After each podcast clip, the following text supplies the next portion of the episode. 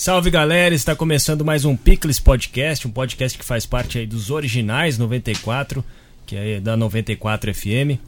Hoje temos um convidado aí muito especial. É, queria dar um bem-vindo aí para os meus amigos Marcelo e BH.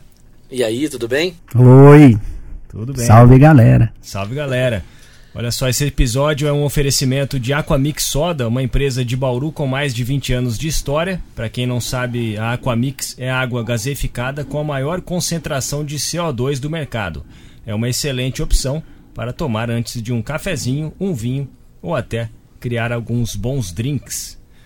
Então hoje o nosso convidado é Olício Pelosi, professor universitário, fotógrafo publicitário, bem conhecido em Bauru, é, muito conhecido meu também. Pelo sobrenome, o pessoal já deve ter ligado o nome à pessoa. que será? Muito bem-vindo, Olício. Muito obrigado, estou aqui à disposição. Isso aí. Começa falando pra gente, então, você está criando algum livro, criando alguma exposição nesse momento? Como que está seu trabalho hoje?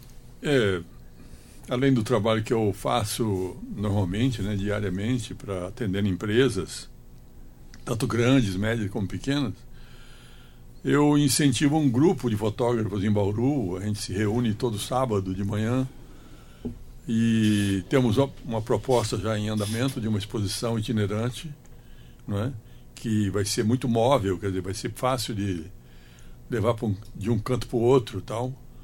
E, e concomitantemente, essa exposição terá uma revista eletrônica que você vai poder acessar ao apontar seu telefone para um QR Code que vai ter no meio da, das imagens. Né? Esse é um dos projetos.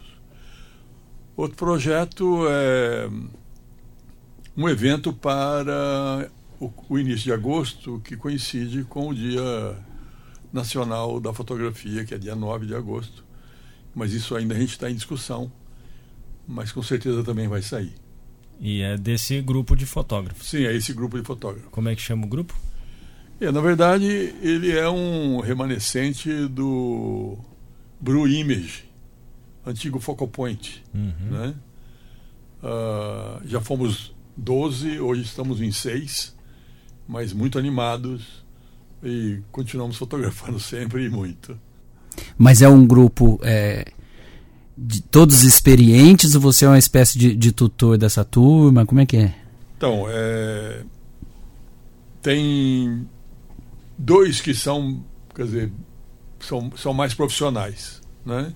Os outros tem três, na verdade, que são mais profissionais. Os outros três são amadores avançados, que gostam muito, uh, que já participaram de outros trabalhos que nós fizemos juntos. Nós fizemos o livro do Rio Batalha, e fizemos o livro do Cerrado e eles também estavam participando daquele grupo. Então já é um certo tempo que nós estamos juntos, trabalhando sempre, fotografando sempre. Então é mais ou menos assim. E a gente pretende abrir né, o grupo, mas uh, começamos há pouco tempo, porque tinha a pandemia, não podia reunir, então agora nós estamos reunindo. E estamos acertando assim os, os limites das coisas, a atuação, como é que deve ser daqui para frente, enfim, os detalhes. Mas com certeza a gente vai abrir para outras pessoas em breve.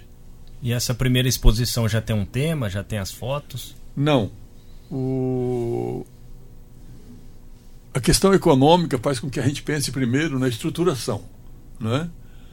Quantos painéis, quantas fotos poderão ter, o tamanho das fotos, quanto, quanto vai custar cada ampliação, o acabamento, enfim tudo isso para determinar quanto de fotos cada um vai poder ter na exposição. Né? Mas até agora, o que a gente decidiu é que cada fotógrafo vai ter liberdade para escolher as suas fotos e ninguém do grupo vai fazer uma edição das fotos. Né? Cada um vai ter liberdade para colocar as fotos que achar que deve. Ulisses, mas a gente começou do final. eu quero. eu quero, eu quero saber, vamos voltar um pouquinho. É, Porque, por exemplo, ó, meu amigo e colega de trabalho, Otávio Matiaso Neto, eu comentei, ô, oh, entrevistar o Ulisses hoje. Foi seu professor? Foi. Se eu perguntar para mais uma meia dúzia de amigos designers que eu tenho um monte, não, o Ulisses foi meu professor. Então tem um tem um Olício muito conhecido uh, do mundo da comunicação aí lá e que foi além de professor, né? Foi diretor da FAAC, mencionado pelo Márcio ABC, Márcio Blanco Cava, que teve aqui recentemente, te mandou um abraço, etc. Então, volta um pouquinho aí na sua caminhada e Sim. até chegar. Agora. Resumir um pouquinho. mas, mas conta também como a fotografia entrou na sua vida, que eu acho que é uma história legal também. É longa, mas eu, ah, a gente não tem tentar, pressa não. Vou tentar abreviar. Na verdade, quando criança, eu desenhava. Morava no, nos fundos de um. Morava no, no menor município do Brasil, que é Borá. Foi até há pouco tempo o menor, agora é o segundo menor. E meu avô eh, paterno, ele tinha um, um, bar, que era um tipo de um pequeno armazém, né? E o papel de embrulho em cima da mesa era um, para mim, eu ficava de olho naquele papel, né? Com lápis, eu desenhava o dia inteiro naqueles papéis. Então, eu comecei a desenhar já na, no começo da infância. E isso me acompanhou a vida inteira, sempre a vida inteira. E eu gostava muito, na verdade, da imagem. Eu era muito interessado nas publicações que usavam fotos na época, né? E, e, e tinha umas revistas que vinham da Itália, por causa da família que era italiana, e rodava pela casa. E elas eram ilustradas com fotografia, branco e preto. Era um negócio muito bem feito, muito bonito tal. Me lembro perfeitamente disso. E aquilo foi me, foi me, me despertando. E o desenho sempre continuou. Na escola eu tive um grande problema, porque a professora queria me ensinar palavras, eu queria aprender a desenhar. Né? Que eram duas coisas meio que não, não se encaixavam. Bom, Passou o tempo, ganhei uma câmera fotográfica de um tio com 15 anos. Era uma caixinha chamada Wapsa, né, alemã, usava filme 120 milímetros e fazia negativo no formato 6 por 9 centímetros. Né. Com ela eu fiz alguns filmes, eh, consegui entrar no laboratório de um amigo, do pai de um amigo, em Paraguaçu Paulista, que é a cidade vizinha, para revelar. Bom, continua a história. Um dia vim para Bauru para ser estudante do curso de desenho, desenho industrial que a antiga UB oferecia. Terminei o curso como assistente de um dos professores que no final do curso voltou para São Paulo. Aí fui convidado a prestar um concurso. Prestei o concurso, passei e entrei, de repente virei professor da fundação. Né? Dois anos depois, eu me inscrevi para uma bolsa de estudo nos Estados Unidos. Aí sim eu fui fazer o que eu queria, que era produção gráfica com um enfoque em fotografia. E foi assim. Voltei de lá com duas filhas, irmãs do Gabriel, um diploma, né? fiz um mestrado e um equivalente ao doutorado na área de estúdio. Virei professor efetivo aqui, né? Aí sim eu cheguei aqui, pouco tempo depois, a Faculdade de Artes e Comunicação, FAAC. O Paulo Cavauchi, professor Paulo, era o diretor. Eu era o vice, venci o mandato dele. Na eleição passei a diretor. Foi essa época que começou o curso de jornalismo de arquitetura, né, implantado aqui. Teve a encampação. Né, eu, eu permaneci, porque eu havia criado um departamento de fotografia para atender as faculdades, né, os, os cursos de jornalismo, de arte, de arquitetura Rádio e TV já tinha? De rádio e TV e, e, e, design. Então, todos esses cursos tinham fotografia. E eu, no, nos moldes do que eu havia experimentado nos Estados Unidos, eu pedi uma solicitação, conseguimos montar um, um centro de estudos de fotografia. Já tinha se transformado em Unesp ali, né? Já, já tinha, já estava se transformando em Unesp, né? mas a gente conseguiu isso antes. Então, quando chegou a Unesp, nós simplesmente já tínhamos essa estrutura e era a única, na verdade, a única instituição pública que tinha toda esse, essa estrutura para atender a necessidade da fotografia dos cursos. Diversos professores trabalharam, trabalhavam lá nesse nesse estúdio com laboratório, com secretaria, com sala de aula, enfim, era muito bem estruturado. E foi assim, né? Aí você imagina, 30 anos dando aula, três turmas né, por semestre, 30 alunos por turma. Quantos alunos passaram né? nas salas de aula aprendendo fotografia dentro de uma área de conhecimento que não era especificamente fotografia, por exemplo. Estava em jornalismo, ele ia aprender fotografia, mas não ia sair de lá formado fotógrafo, né? Mas eram eram matérias importantes e bem muito bem estruturadas, bem oferecidas para os alunos todos. Era, era interessante, foi interessante. Até essa questão de, da, do aluno não sair formado fotógrafo, mas sim em outra profissão, eu acho que tem uma curiosidade sobre você que pouca gente sabe que você batalhou muito pela criação do primeiro curso universitário de fotografia mesmo. Sim, sim. É, então, aqui na, na Unesp. É, quando fomos encampados, o projeto estava pronto no Conselho Estadual de Educação e estava em discussão para criar um curso de graduação em fotografia, que não existia no Brasil. Né? Uh, infelizmente, a Unesp não quis. Então, todos os processos que estavam no Conselho Estadual de Educação foram para a reitoria, né, para o Conselho eh, Universitário, e acharam que era muito caro, que tinha que envolver muitos outros professores que teriam que ser contratados na época, e estava realmente num processo de, eu diria assim, né, de encampação, uma coisa meio efervescente, porque tinha que acertar muita coisa, tinha que estabelecer orçamentos diferentes, enfim. Eu até entendi na época, mas me doeu o coração, porque já tinha trabalhado tanto naquilo, né? Já tinha feito contatos com outros professores, com outros profissionais que viriam, que poderiam trabalhar e dar o seu tempo. Enfim, essa, essa era a ideia. Né? Assim como eu fiz também com o curso de desenho industrial antes. Né?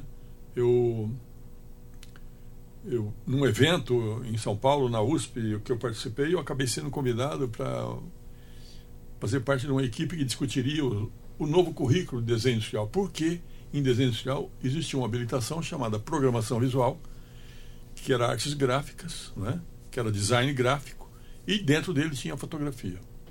E aí eu fiz parte dessa comissão, elaboramos um novo currículo para desenho industrial, aprimoramos o currículo, nós implantamos ele em Bauru, primeiro que qualquer outra universidade, né? e eu sempre pensando na fotografia. Né? E depois fiz a proposta para a criação do curso de fotografia, mas infelizmente não foi para frente. E, enfim, muita gente me conhece como professor Ulisses de fotografia da Unesp, assim por diante. Muito trabalho, Ulisses, ser um dirigente no ambiente universitário? É muito burocrático, né? E não é fácil porque os interesses são muito diversos. É, os alunos também têm um, um nível alto de exigência.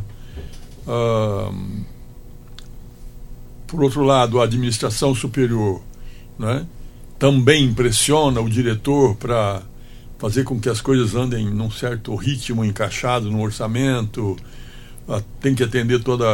Né, o professor tem que dar aula, tem que fazer pesquisa, tem que atender a comunidade. A cada três anos tem que apresentar um projeto de pesquisa diferente. Quando ele termina, o seu projeto precisa ser aprovado. Né? É, um, é uma burocracia que judia um pouco. eu prefiro fotografar.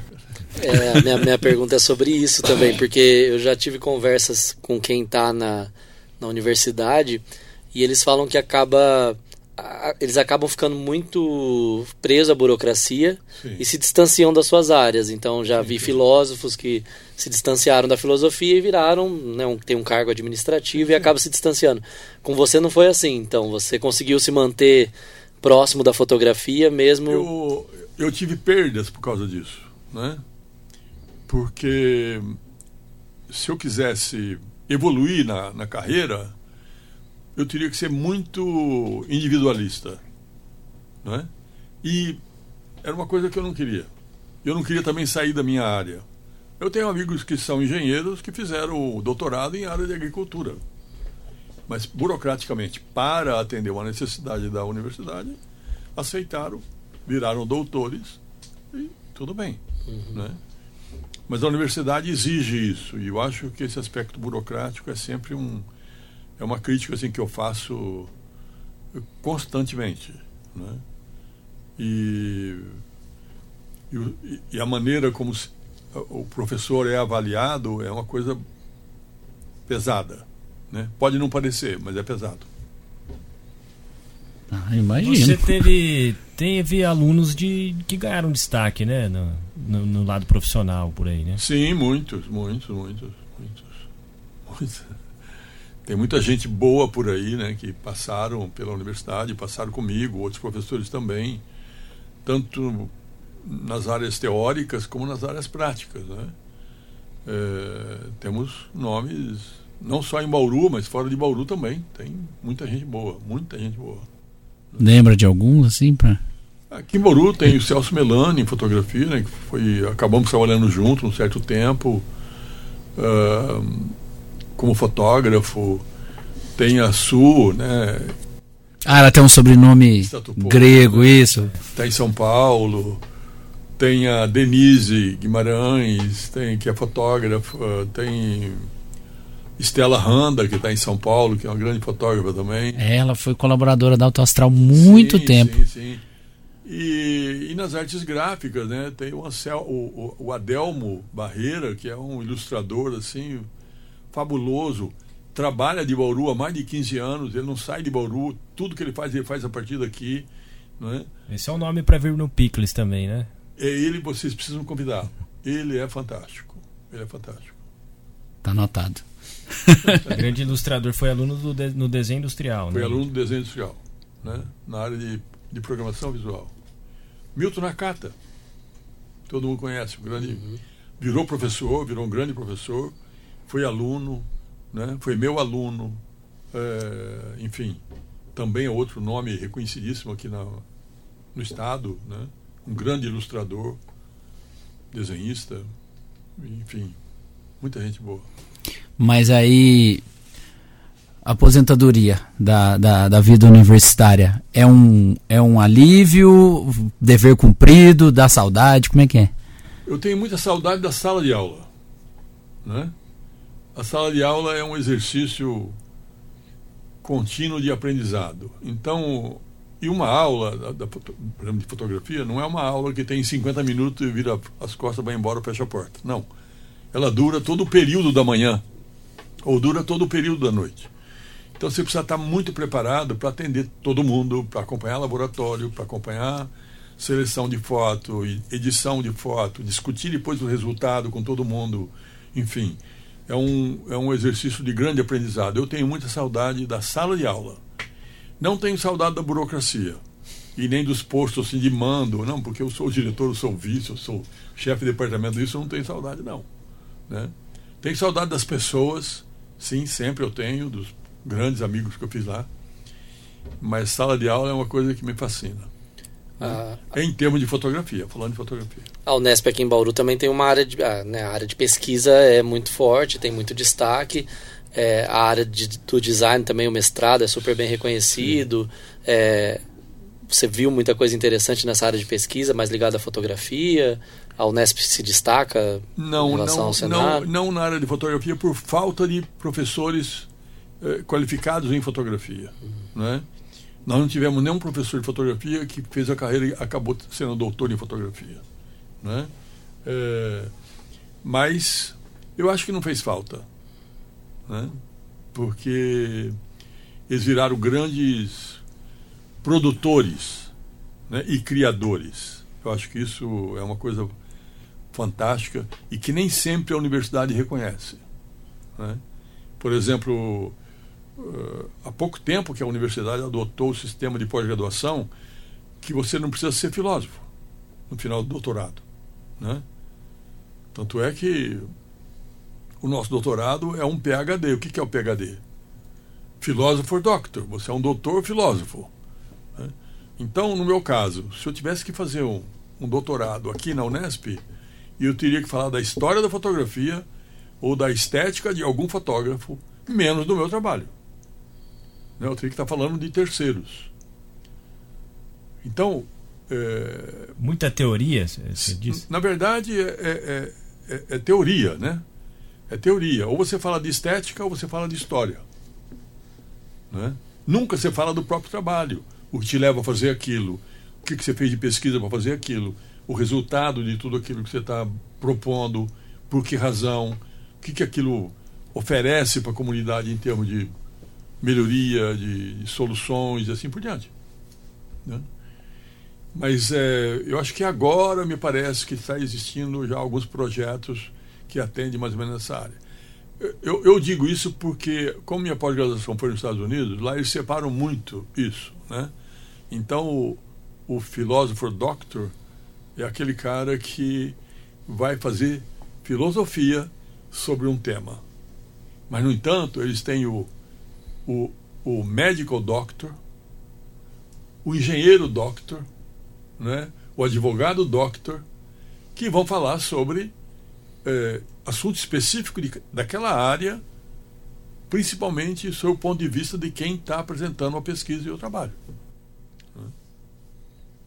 Aí entra um pouco daquela necessidade de uma pesquisa mais aplicada também, né? Sim, mais ligada sim. ao mercado. Sim. Que eu já ouvi bastante esse discurso na Unesp, admiro bastante a estrutura da Unesp, mas eu percebo que agora no mestrado de mídia e tecnologia, no de, de, de TV digital que eles tinham na comunicação, começou a se aproximar mais dessa prática do mercado, porque ficava se você está fazendo mestrado é, é porque você quer prestar um concurso e Sim. virar professor e não necessariamente. Sim. O mestrado no Brasil sempre foi para atender a academia, né? Então, é, tinha que virar filósofo, ou historiador, ou um esteta, enfim.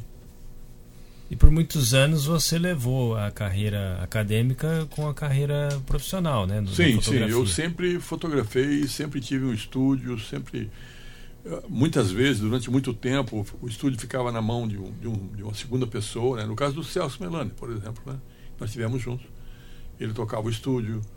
Uh, antes dele, o Milton Nakata era um ilustrador de um estúdio em que eu tinha um outro sócio. Ele também era esse tipo de pessoa que nos ajudava muito.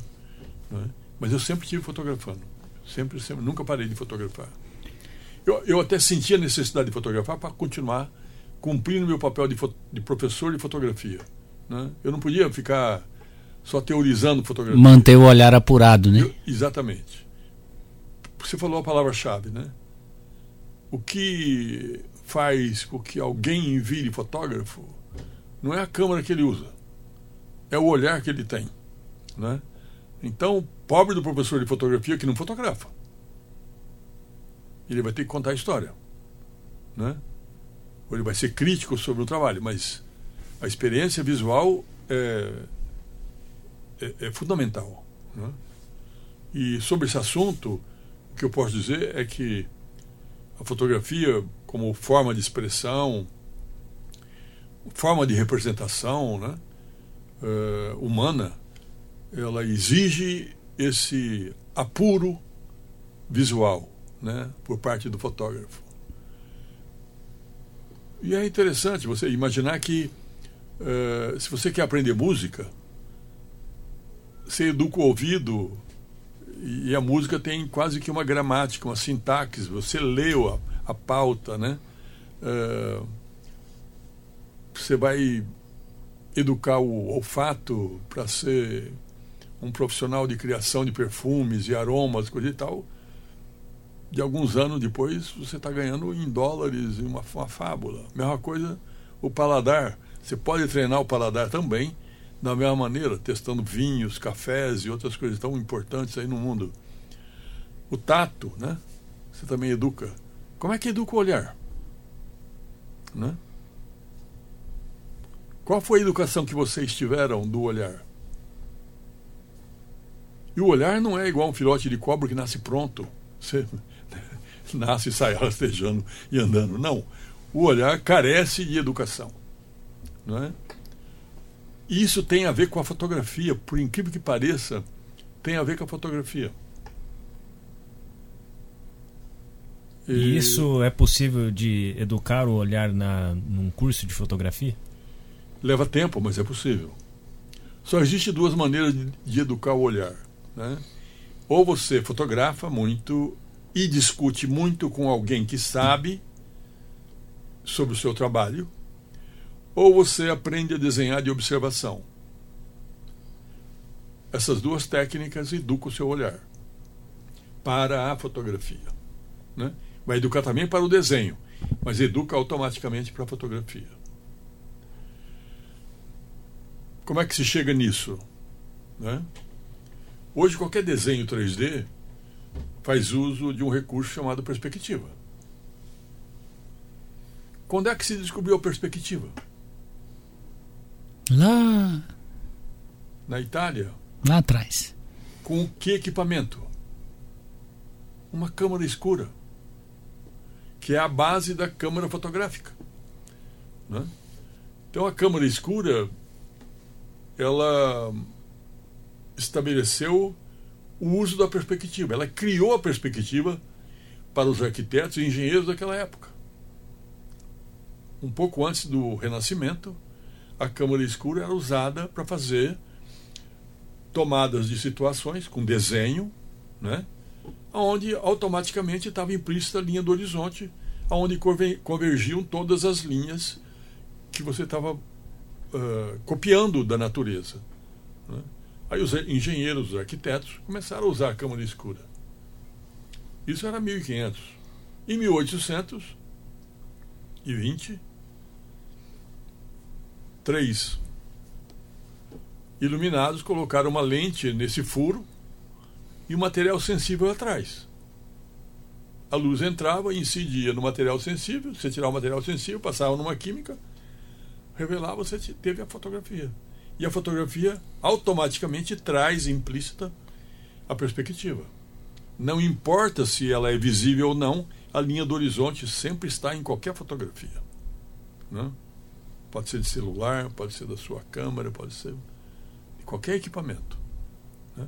Se esse equipamento tiver uma câmera escura dentro para produzir fotografia, aí está a perspectiva com a linha do horizonte, todas as linhas de, de convergência na, no horizonte e assim por diante. E de lá para cá, nós aprendemos a representar o nosso entorno usando perspectiva, que é algo muito automático na fotografia. Né? Então, hoje o que nós temos que fazer para aprender fotografia é educar o olhar para ver o nosso entorno a partir da perspectiva. Até porque a tecnologia está tá tão avançada, né? E parece tão fácil. É, tem, você pega um iPhone que Sim. faz fotos. A, a, você não discute a qualidade técnica daquele aparelho, mas o olhar ainda está. Sim, é anterior. Anterior né? a isso. Anterior a isso. Então, é, educar o olhar hoje, é, se você não educar, você não fotografa, sua fotografia não se destaca. Né?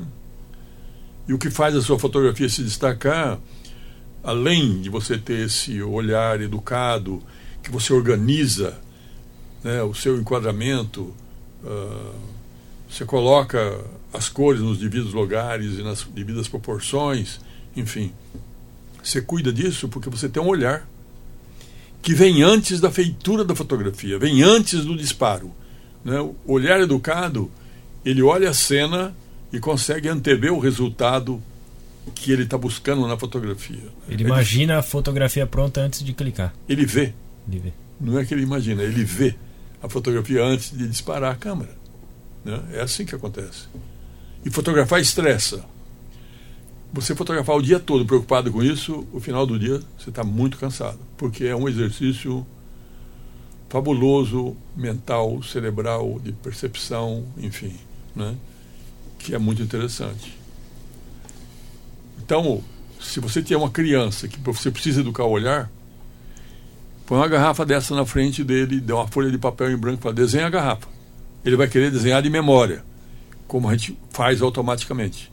Não, tem que ser de observação. Olha e desenha. Olha e desenha. Olha e desenha. Esse é o recurso. Caso contrário, dê uma câmera fotográfica para ele e assim que ele fizer as fotos, você tira da câmera e conversa com ele o que podia ser melhor, como podia mudar isso, como podia mudar aquilo, enfim.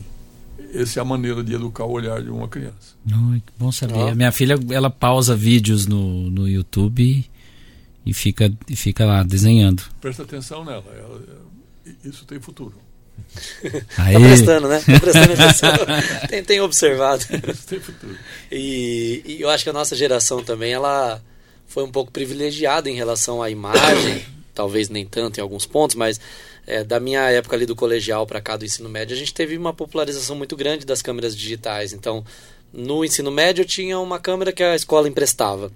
Mas aquilo já era muito curioso, né? Uma câmera com disquete dentro, a gente já fotografava e registrava algumas coisas. Depois veio na minha, na minha época, assim, a webcam, depois as câmeras digitais pequenininhas. Eu acho que isso de alguma maneira. Antes da pequenininha, uma é. grandona que cabe um disquete dentro. É, essa eu tive, uma lá na escola, né? Eu não tive.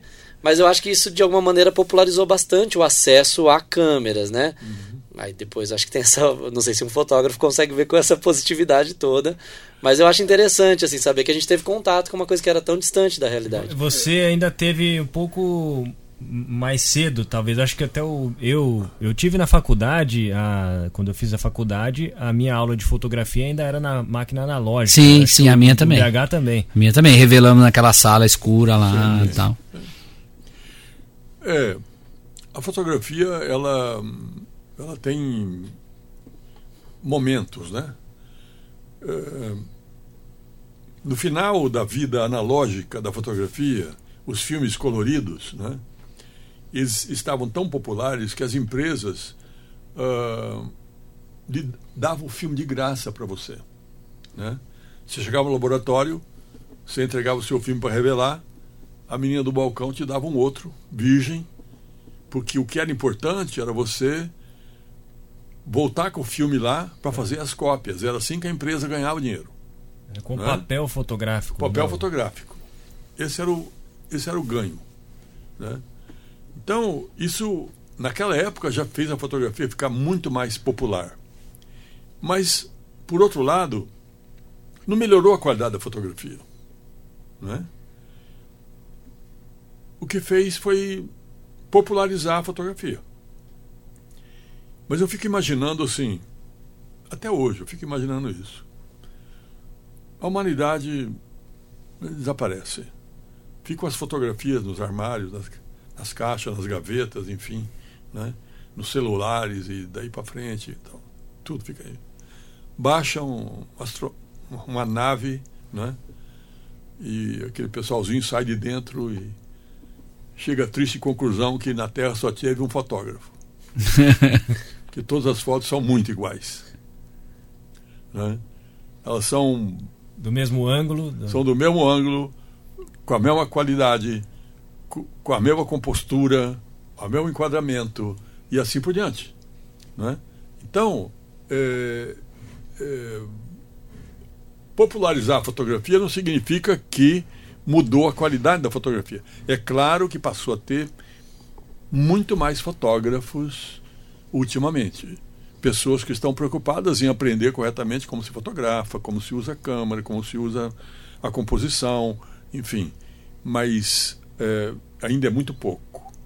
Pela quantidade de câmera que existe no planeta, né? Pela, eu nem falo câmera, a quantidade de sensores que existe produzindo uh, imagens, ainda a fotografia ainda carece de muito estudo, trabalho, compreensão e melhoria, eu diria. E a Porque... tecnologia, desculpa, interromper. Por não. E a tecnologia já chegou no que o, a, a fotografia analógica fazia? no seu auge? Já. Em... Ela dá muito mais trabalho. Parece que é fácil, né? Por exemplo, você fazer uma foto decente, branco e preto, a partir de um original é, eletrônico, né? Que vai ser cor e você vai transformar em branco e preto, não é fácil, né? No analógico, você já fotografava pensando em fazê-la branco e preto, porque ela era branco e preto, o negativo era branco e preto. Né? Toda a química era produzida para fazer um negativo branco e preto, depois uma cópia em papel branco e preto. Os papéis já vinham preparados para ser fotos branco e preto. Hoje não, tem que fazer essa conversão. Né? Em termos de cor, ela já, já alcançou isso, já, eu diria assim, há uns cinco anos atrás, já alcançou essa, aquela qualidade. Né? Porque eh, no analógico, todo o trabalho profissional era feito em cromos, né? não era negativo, colorido, era cromo, é um, é um positivo transparente. Aquilo era, era processado, era levado para a gráfica, era feito um, um fotolito, tirava prova, enfim. Uh, era feita a composição e daí para frente a, a, a, foto andava. Mas a qualidade já, já alcançou já perfeitamente né, o analógico. Mas voltando ainda naquela sua, naquela sua questão, é, além de tudo, você pega uma foto, o próprio aplicativo te oferece filtros, né? Sim. Então, é, às vezes o, o, o resultado desejado de quem tira a foto é contemplado ali. Mas é que, é que não é, voltando ainda, não é aquele olhar educado, né? Sim, sim. E aí que chega naquilo que você falou que as fotos são todas iguais. Por exemplo, até a. Até uma selfie poderia surpreender mais, e no entanto elas têm uma, um, um, enquadramento ou, ou, um gestual muito, muito parecido. Que, aliás, a selfie foi criada também com o advento do celular, né? Sim, sim. Do, do smartphone, eu acho. Foi do smartphone. O, o, o que acontece é que hoje né, nossas fotos nos nossos celulares eles são, elas são ótimas no celular. Né? Se você tirar dali e passar no notebook, passar no computador, você já começa a notar que ela, ela deixa a desejar em termos de qualidade, de resolução tal. Né? Então eu acho que ainda vai levar um tempo para que isso seja equalizado. Acho mesmo. Porque hoje a, a, melhoria de qualquer filtro que você baixa, o aplicativo de filtros, para aplicar numa foto, na verdade faz uma interpolação de pixels, acrescenta pixels, tira pixels. Isso, num original, né, que tem uma consistência que deveria ser física, ele muda muito a, a, a maneira como a imagem te responde. Né? Então, é bom você olhar a sua imagem, sua foto de celular no celular. Então, né? trazendo para a prática, é, se eu for montar uma exposição de fotos feitas no celular, vamos imprimir o, os, é. os, painéis, não vai ser um resultado tão bom quanto da sua máquina, por é, exemplo. Exatamente. Você vai ter que passá-la por um por um, um outro processador, não é? é um outro aplicativo um outro programa para fazer, para tirar tudo de negativo que ela tem e fazer ela, fazê-la dar a resolução necessária para essa esse quesito, né, de qualidade. Então é, é uma, por enquanto é uma ilusão, né? Eu vejo fotógrafos que fazem tudo com o celular, mas não passa de um 10 por 15 centímetros, né? no máximo um 20 centímetros de, de ampliação, em termos de papel e tal. Né? É, hoje existem programas e softwares que resolvem perfeitamente essas coisas, mas dá, dá trabalho, dá muito trabalho. E no, e no mundo profissional existe uma grande diferença. Né? É, a minha câmera nunca fotografou em JPEG. Né? O que, que significa isso? JPEG é um formato de negativo, de, de original, em que a câmera atrás do sensor tem um processador. Ela fotografa e processa a foto para você. Te entrega a foto pronta, com todos os defeitos possíveis que tem o processador, que tem o sensor e assim por diante. Eu fotografo de tal maneira que a câmera só registra a foto. Eu não deixo o processador da minha câmera revelar a minha foto. Eu tiro, trago para um programa, para um software da, da Adobe, aí eu vou revelar a minha foto. Aí eu vou entrar naquela sala escura que você está acostumado, estava acostumado lá na faculdade, revelar o seu negativo, revelar o seu papel. Eu faço isso num software. Né? Aí sim eu coloco a qualidade que eu previ na hora para minha fotografia. É outra extensão de arquivo, né? Exatamente. Então eu não consigo fazer isso no celular, fotografando no, no celular. Eu vou ter que aceitar o que ele me der, né? E nem sempre o que ele dá é o que eu gosto. Né? Muitas nem sempre o que ele te dá é o que você fez, né? O que você, que você pensou antes de fazer. Né? Exatamente. Né? Não tem como pensar antes e o celular dar aquilo para você. Não tem. Ele dá o que ele quer. A capacidade que ele tem. Né? E aí é o formato RAW que. É, é no, você... no, formato RAW da câmera profissional, eu faço tudo isso. Eu aponto a câmera, eu vejo onde o céu está azul, aonde está mais verde na árvore, né? o voo do pássaro, né? quanto tempo levou, enfim, o cachorrinho correndo no gramado, que cor que tem o cachorro. Tudo isso eu resolvo isso num software depois que eu tiro a, a imagem da câmera. Né? Porque eu fotografei em RAW. RAW em inglês é cru. Original. É a extensão do arquivo é ponto RAW, né? RAW. Isso aí. Pesada, né? A, Sim, a, o tamanho do arquivo. É sempre, é. sempre grande.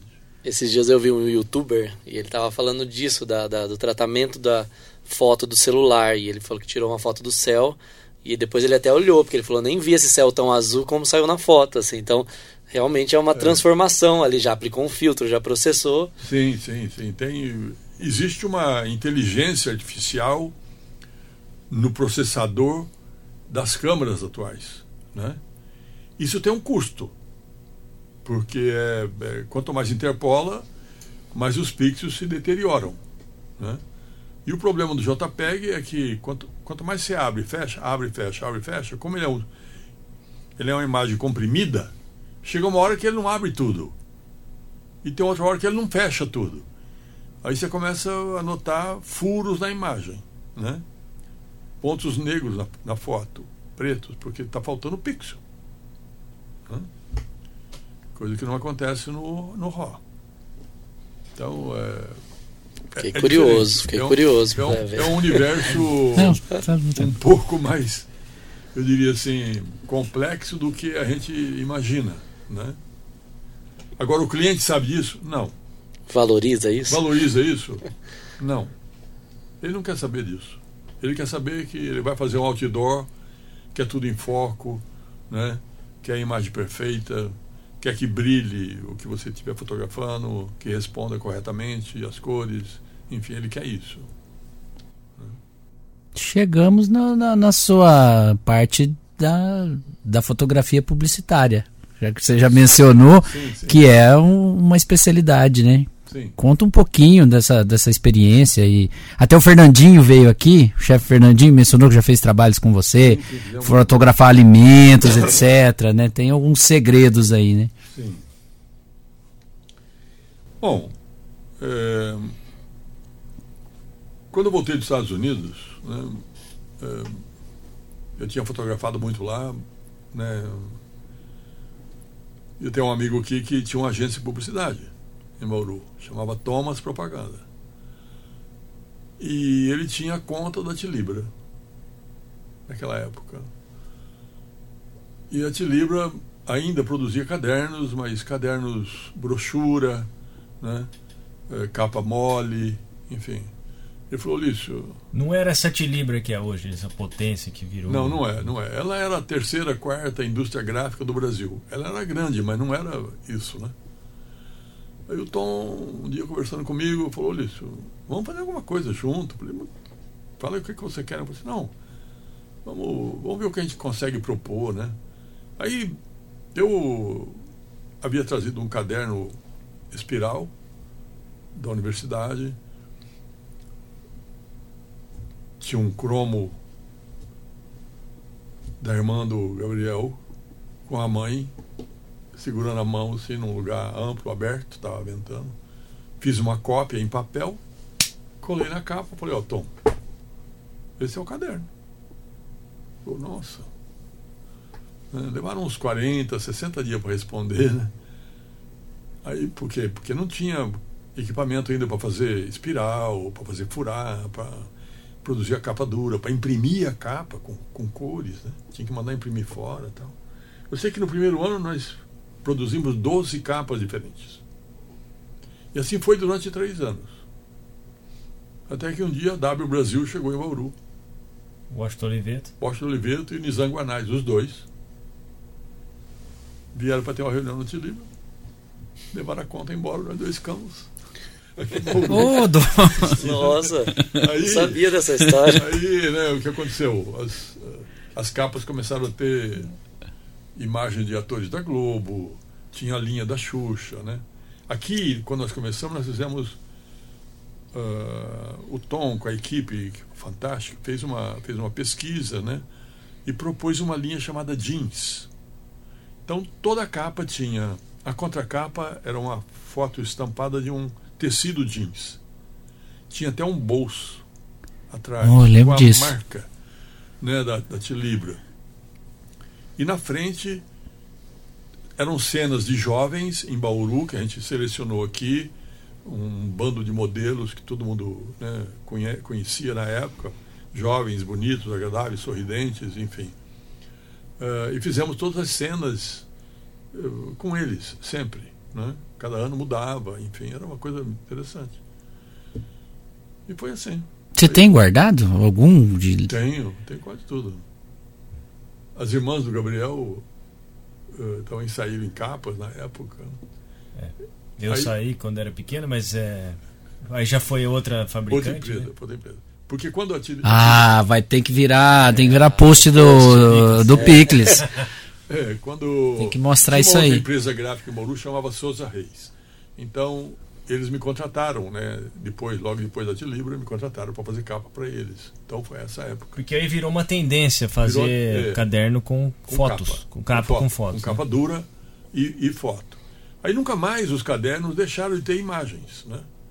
Então eu tenho a impressão que vocês sempre carregaram cadernos, sempre. te livro ou não, mas com fotos na capa ou com alguma imagem na capa, ilustração. O Adelmo chegou a ilustrar a capa para te né? É, tipo mais de moto. Motos, tênis. Ah, de paisagens, tênis, de um paisagem. veleiro assim. Sim, sim, o negócio sempre começou a ter isso tudo. Enfim, né, isso foi um dos primeiros trabalhos publicitários que eu fiz aqui em Bauru, é, assim que cheguei dos Estados Unidos. Depois a gente começou, junto com a agência, a gente estava sempre me chamando para fazer outros trabalhos. Fizemos muita coisa. Muita, muita, muita coisa. Né? Aí outras agências foram chegando em Bauru, veio a, a. Como é que era? Daqui a pouco. Daqui a pouco eu vou lembrar mas veio uma agência, uma grande agência de São Paulo para atender grandes empresas na região, tipo Jato, Sasazaki, enfim, ficava aqui em Bauru, que também comecei a, tra a trabalhar com eles, né, e sempre fazendo foto para publicidade. Né. Não é que eu, eu queria trabalhar nessa área, é que eu sabia fazer as fotos e o pessoal acreditava que eu poderia fazer direito, né? E eu acabava fazendo. Né? como eu passei por uma formação que me ensinaram quase tudo de fotografia, então eu fazia foto aérea, olhando para o chão como se fosse uma pintura, eu queria compor o chão. Eu tenho fotos né, que, de, de indústrias de açúcar e álcool, né, e cana, que eu fiz fotografando, eu achava que eu estava pintando, eu olhava de cima, fazia o avião passar três, quatro vezes no mesmo lugar. Pô, cara, eu preciso continuar fotografando esse pedaço aqui, ó continua aí, né? Hoje que é feito por drone. É, hoje a gente faz com drone. Mas a gente fazia com aviãozinho asa alta, sem a porta do lado direito, eu amarrado. Nossa senhora. Então, Levei o Gabriel uma vez para Penápolis. Já participei de uma, de uma aventura dessa. Levei, amarrei ele num banco, sem a porta do lado direito. Nossa senhora. Para poder fotografar uma indústria de papel, né? É. Mas enfim, essa área é uma área assim que eu passei a ter domínio pela quantidade de, de, de trabalhos que foram surgindo e pelo resultado que eu conseguia propor. Né? Foi uma das áreas. Aí teve foto de embalagens de produtos. Sim, né, sim, foto de produtos no estúdio. Sempre eu fiz né, produtos no estúdio, que era, já tinha um outro tipo de cuidado, outro tipo de enfoque de trabalho. Fiz muito isso. Depois de um certo tempo, Uh, o meu primeiro trabalho de comida, na verdade, eu fiz ainda com a Thomas Propaganda num chamava Pastifício Terra Branca em Bauru, que depois virou Mesane. Era do seu Errara à época. E nós fizemos um catálogo para ele uh, das massas que eram produzidas e, e eu comecei a fotografar ali. Né? Daí também virei um fotógrafo de comida. né? sem ter pedido para ninguém. Perguntava, você faz? Eu faço. Vamos fazer então. Acabamos fazendo. Faço até hoje, muito, muita, muita foto de culinária. Com o Fernandinho fiz muita coisa. Dentro da editora Auto Astral fiz muita coisa. Né? Aliás, teve as primeiras capas da editora Auto Astral. Pois é, é outra história interessante da, da editora Auto Astral, porque o João ele tinha assumido na rádio o papel de um astrólogo que havia falecido, né? E ele respondia cartas, ele escrevia, né, alguma, os seus horóscopos e tinha uma, uma acho que uma impressão mimeografada ou feita numa gráfica barata. ele queria fazer uma revista decente. E um dia ele chegou no estúdio e falou: Ulisses, o que, que vocês podem fazer? Nós chamamos uma menina, produzimos ela como se ela fosse uma menina árabe linda, com olho brilhante, fantástico, aquela pedra no meio da testa, aquele véu e tal. E demos a foto para ele e meteu na capa. Virou o que virou. Né? Nunca mais a, a, revista deixou de ter imagem. Uh, aí sim, com o tempo, as coisas foram mudando, o, o enfoque da, da editora também mudou, mas o guia astral começou dessa maneira nas nossas mãos, fazendo foto para ele das capas das revistas ainda formato pequeno tal. É, foi por muito, por muito tempo e às vezes até alternando foto de modelo com foto de, de artista, sim, né? Sim. Que é claro, tinha que, tinha que se apoiar também em, em quem estava nas novelas, etc. Mas. É, mas começou assim, começamos assim. Uma pegada mais mística. É, era, era bem isso. Porque ele trazia essa ideia, né, pra gente na época. Nessa época o Celso Melano trabalhava comigo, né? nós produzimos algumas, uma série de capas para o João, para a editora. E fotos dele mesmo, né? Porque sempre a figura dele Sim, estampava a capa e, e páginas da revista. Sempre tinha ele para garantir a, né, a credibilidade, a credibilidade do produto. E ele fazia, ele fazia, acho que todo ano, porque foi uma coisa assim, não tinha aquela coisa, não tinha aquela coisa do você olhar para o João é, de carne e osso e falar, nossa, não parece com aquele da revista, porque ele sempre tinha uma foto mais recente e dava para acompanhar o, sim, o, o, o, o, o, o, avanço da idade, né? Sim, é. Ele sempre fez questão disso, ele não. Sempre, sim. Não, não, tinha essa de mascarar o, então, minha, a idade. A minha história assim, com, a, com a publicidade em Bauru e região, né, tem essa, esse, essas coisas assim, está começando, de acompanhar agências que, que vieram. MPM foi a agência de publicidade que, de São Paulo que veio para Bauru, né, para atender grandes empresas na região que, que também fotografei para eles muito durante muito tempo. Né.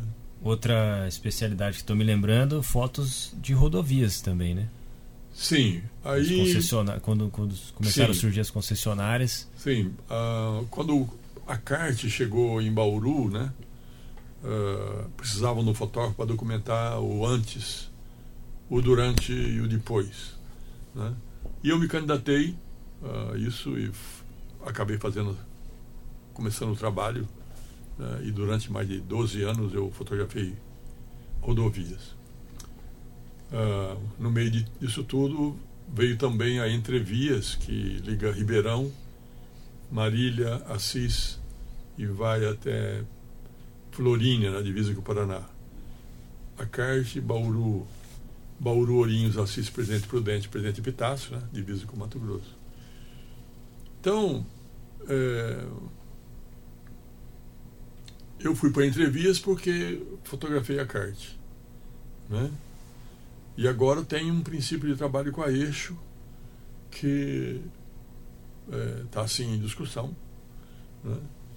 para continuar também fotografando para eles. Mas eu sempre tive clientes grandes, muito grandes, e outros pequenos.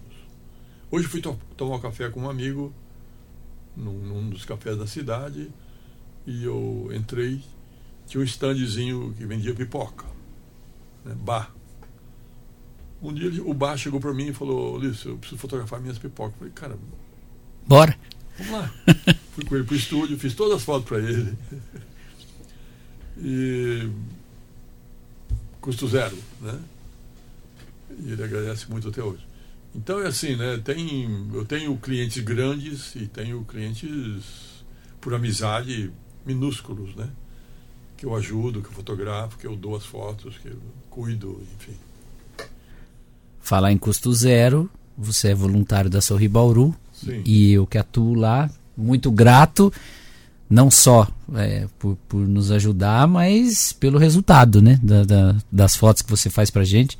A mais recente do nosso relatório anual agora, que retrata o ano de 2021, foi muito bacana, a gente meio que improvisou um estúdio lá, né, Ulício, para fotografar uma, uma, uma, paciente da ortopedia que é protetizada, e aí ela levou o marido, dançou com o marido, fizemos um, um, um, um então, ensaio bem bacana. Eu, eu, fiz um livro para Sorrir. Sim. 40 anos da Sorrir.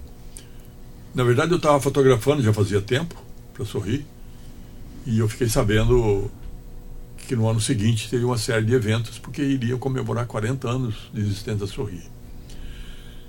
E eu sempre fotografei os, os usuários da Sorri, né? de alguma maneira, alguma das fotos eu pedia um sorriso. Né? Fosse criança, adolescente, adulto, idoso, enfim. E eu descobri que eu tinha mais de 300 fotos com usuários sorrindo. Né? Aí eu cheguei para a diretoria e falei, olha, inclusive o João, né? João Bidu, diretor-presidente. Isso. Hoje ele, hoje ele é presidente licenciado, mas, mas tá desde o início dos anos 80 lá, sempre atuante. Então, falei, olha, tem aqui um material uh, que eu acho que vale a pena o que eu posso fazer? Eu faço uma seleção reduzida disso, 150 fotos, um livro que eu estou doando para sorrir, para sorrir vender e fazer um certo caixa, né? distribuir onde, precisar tal. Foi um trabalho fantástico que me emocionou muito, porque o resultado foi um negócio fabuloso. Acompanhei toda a editoração, a, a, a, preparação dos originais. Eu fui na gráfica, numa gráfica que imprimiu em São Manuel. Foi, foi muito interessante. Até ter o, o livro né, pronto e. E, e conta a história. Vem a foto e conta a história daquela pessoa retratada. Então, é. To, toda foto tem um pequeno descrição, uma né? pequena descrição e como é que aquela pessoa está sendo tratada na Sorri. Né? O que, que ele tem, qual é o seu, seu problema, qual está sendo a solução, como é que ele está sendo bem cuidado e assim por diante. E ele está sempre sorrindo.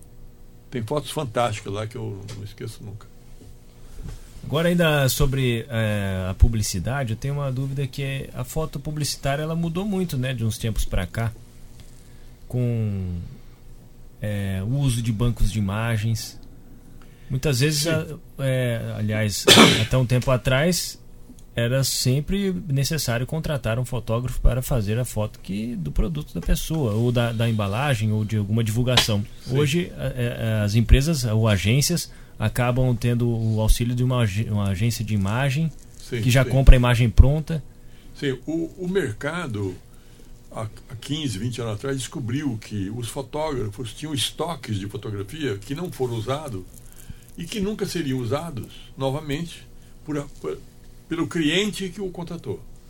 E que alguém poderia gerenciar isso e o que eles fizeram? Criaram empresas para pedir essas imagens dos fotógrafos que ficassem lá como uma, um, uma, um acervo. um acervo disponível para ser vendido. Eu tenho foto de comida no Shutterstock. Eles vendem para mim. Né? Eu nem sei quem compra, mas eles me pagam. Né? Então, isso virou um, uma possibilidade do mercado da, da fotografia publicitária. Só que a, a, a, fotografia publicitária, ela é um, ela tem um componente que é cruel, né? É, tanto para o fotógrafo como para o diretor de arte, para quem vai usar e assim por diante. Que é o seguinte: a fotografia publicitária exige um relato da beleza daquilo que está sendo fotografado. O que, que isso significa? Né? Se eu tiver que fotografar uma garrafa com líquido dentro, ela precisa estar suada, não é? E parecer que é saudável. Se eu tiver que fotografar um prato, ele tem que ter as cores e o contraste correto, né? o macarrão precisa estar enrolado de uma maneira certa, né? mais produzido possível. Você vai fotografar um carro, né? você monta uma iluminação em que se aponta toda a iluminação para refletores. Você nunca aponta para o carro. Né? E tem que ser um refletor que pegue toda a lateral do carro. Então é uma, uma do lado esquerdo, um refletor em cima e um refletor na frente. Para que isso devolva a luz de uma maneira por igual no carro. O pneu precisa estar pintado, o vidro precisa estar transparente. Enfim, é um trabalho infernal para você fazer uma foto. Então, esse é o drama da, da fotografia publicitária. Ele busca a beleza daquilo que você está fotografando. E não importa se é modelo, se é gente, se é idoso, se é jovem, se é criança, não importa. E o que acaba tendo é que uh, o produto a ser fotografado acaba sendo um padrão. Né? Então, uma garrafa de cerveja hoje, ela foi fotografada corretamente pela primeira vez nos anos 70. O fotógrafo pegou a garrafa, botou um papel vegetal na parte de trás, pegou um spray de. Bom, borrifou uma aguinha. Não, não. Glicerina líquida primeiro. Passou. Outro de água. Colocou ali. A cerveja estava quente. Você olhava para a cerveja. Suadinha. Suadíssima. Né? Você faz a foto, faz uma iluminação boa, vende. As empresas de hambúrguer fazem a mesma coisa. Quando você abre o seu hambúrguer na loja, você fica com raiva da foto que você que fez você comprar o sanduíche, né? Mas você comprou a foto. Então esse relato da beleza é uma coisa que vira um padrão e o padrão é cruel com o fotógrafo, que se ele não souber fazer isso, ele não faz, ele não vende a foto dele, né? E se o diretor de arte não entender isso, ele também não, vi, não, não, não, não vende o trabalho dele. Né?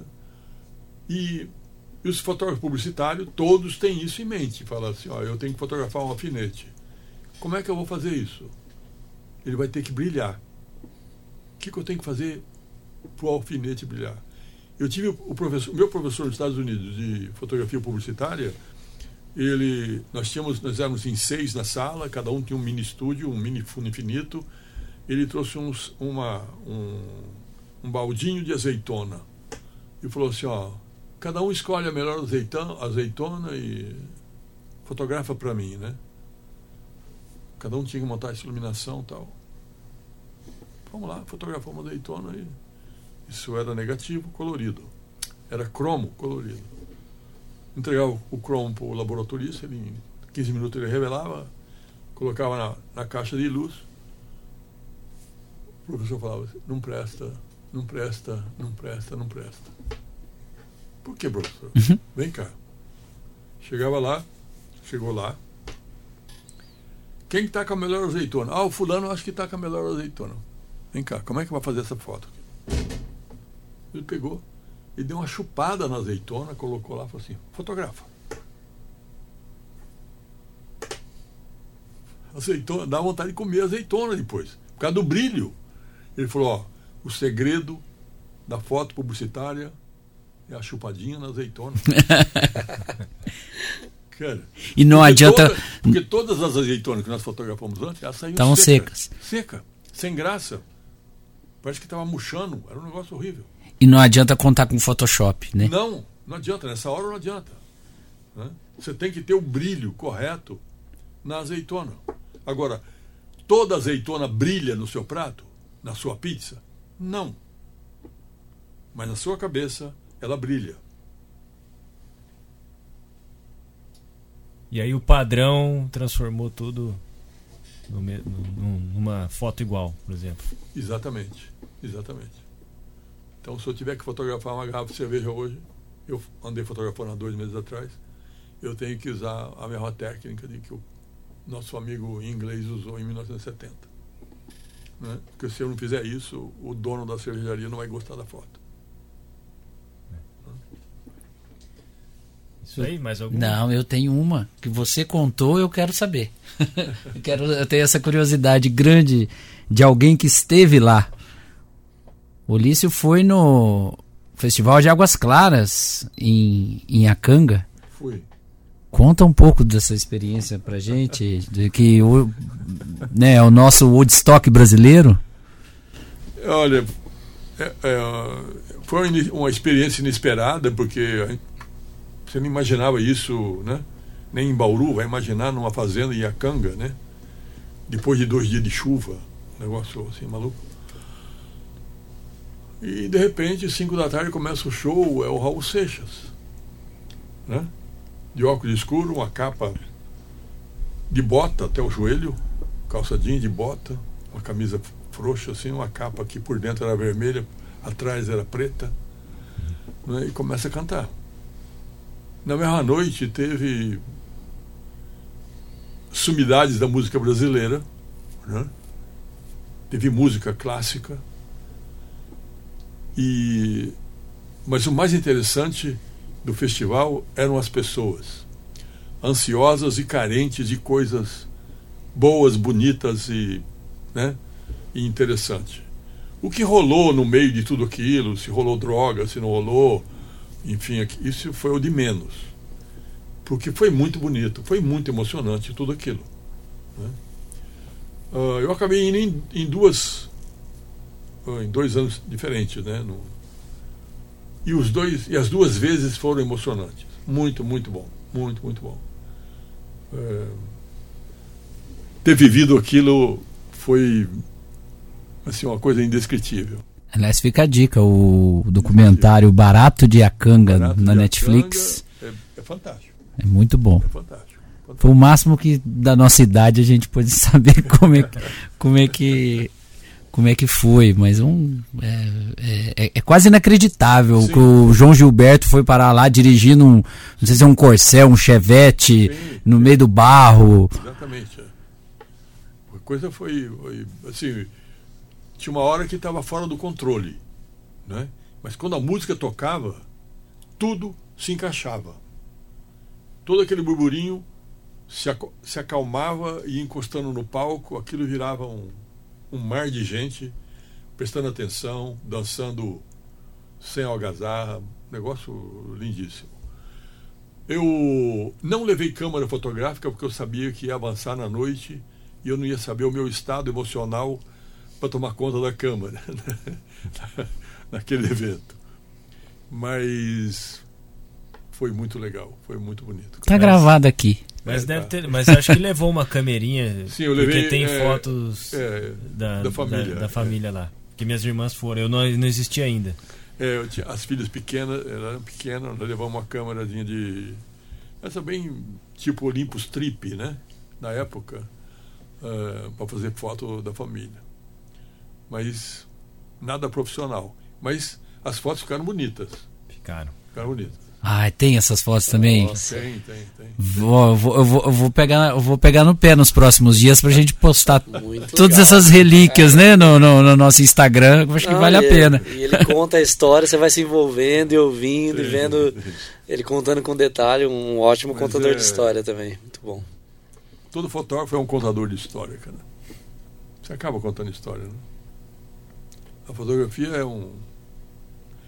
O que eu gosto da fotografia é que ela complementa a sua memória, né? E como memória é um processo criativo, né? Que você adiciona coisas na, na sua memória. A fotografia é um documento que não deixa você aumentar nada na sua memória, né? Você tem a foto e fala, olha, foi assim mesmo. Foi assim mesmo. Não, não fica inventando história em cima, não, porque não vou aceitar. a fotografia tem isso. E outra coisa interessante é que a fotografia está sempre no passado, né?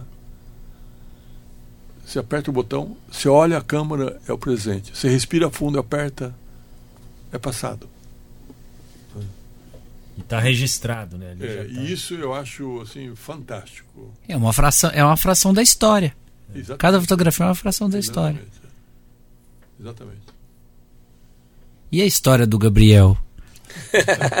Traz pra ah, a gente quer saber um pouco se foi um bom menino, se, se, se deu muito trabalho. Não, ele foi bom menino. Foi bom menino. Foi bem educado, né? Fazia as artes dele, mas era foi foi bem educado. Cresci muito no, no estúdio, é, acompanhando nas é, fotos. Ele, ele, ele, participou muito de muitas fotos. Eu usei ele muito como modelo diversas vezes e não pagava cachê. Né? Mas foi muito legal. Muito, muito bom. bom. É isso aí. Temos duas perguntas finais. Que uma é, é a seguinte: o seu lugar preferido na cidade de Bauru?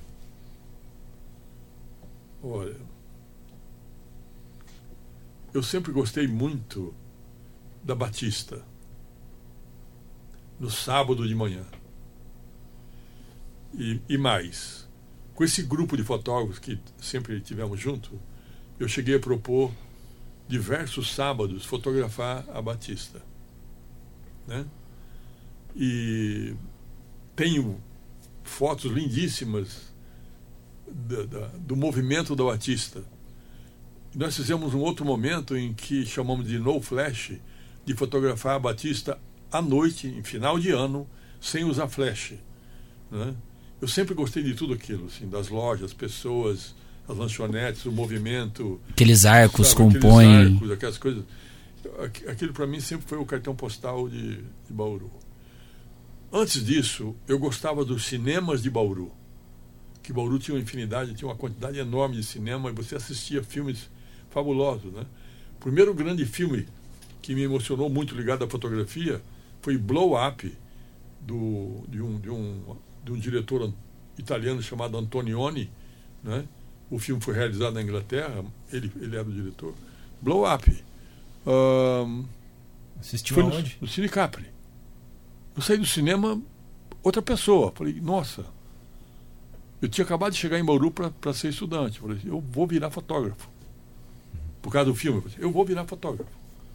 E aquilo ficou na minha cabeça martelando o tempo inteiro. Eu gostava do cinema porque tinha as opções de você ver filmes fantásticos, né? Uh, e variados, né? De diversos países. Passava filme alemão, italiano, mexicano, em certas sessões, filmes japoneses. Eu gostei muito dos cinemas em Bauru. Depois eu gostei da, da, da Batista. Da Batista e, quando o Gabriel pequeno, eu adorava e continuo gostando muito da Praça da Cerejeira, da prefeitura, porque aquilo lá virou um parque de diversão do Gabriel. Né? Quando a gente não tinha o que fazer, final de semana ia para lá com ele, de bicicleta, andava, caía, brincava, enfim. né? Mas eu gosto de Bauru. A gente acaba gostando da cidade onde você cresce os filhos, né? Bauru foi onde eu cresci os meus. Uma curiosidade, nunca teve vontade de ir para São Paulo trabalhar profissionalmente, num, num grande centro? Hum, eu nunca senti falta. Eu nunca senti falta. Estive lá, né? Você sabe disso, né? É, trabalhei muito a partir de São Paulo. É, eu atendi agências de notícias, cobrindo o interior também, como fotojornalismo, né? Que eu fiz durante muito tempo mas eu nunca senti necessidade de sair daqui. Eu vou morar em São Paulo para trabalhar em São Paulo. Não, nem no Rio de Janeiro. Não. Bauru para mim estava de bom tamanho. Sempre teve de bom tamanho. Falar em Bauru, sanduíche Bauru legítimo, com ou sem picles? Com picles. Picles é fotogênico? Já fotografou um bom Bauru? Já fotografei muito Bauru. Uh, eu diria, três semanas atrás eu fotografei o Bauru que é servido no Alameda, aqui, que é muito bom também, né? É o, a receita original? É a receita original. É. É. Eles fazem direitinho lá também. Mas Bauru com picles. Sempre. Muito bem. Isso aí. Muito bom. Este foi mais um episódio então do Picles Podcast. Agradecendo a presença do Olício aqui. Muito obrigado. Foi um prazer enorme. Estarei sempre à disposição. Tá aí. Esse foi um episódio, então. Esse episódio, aliás, foi um oferecimento de Aquamix Soda, uma empresa de Bauru com mais de 20 anos de história. Para quem não sabe, a Aquamix é água gaseificada com a maior concentração de CO2 do mercado. É uma excelente opção aí para tomar antes de um cafezinho, um vinho ou até antes de uns, ou aliás, junto a bons drinks. É isso aí. Valeu, muito obrigado para todo mundo que esteve nos ouvindo. Siga nas nossas redes sociais, arroba Picles Podcast. Valeu. Tchau. Valeu, valeu.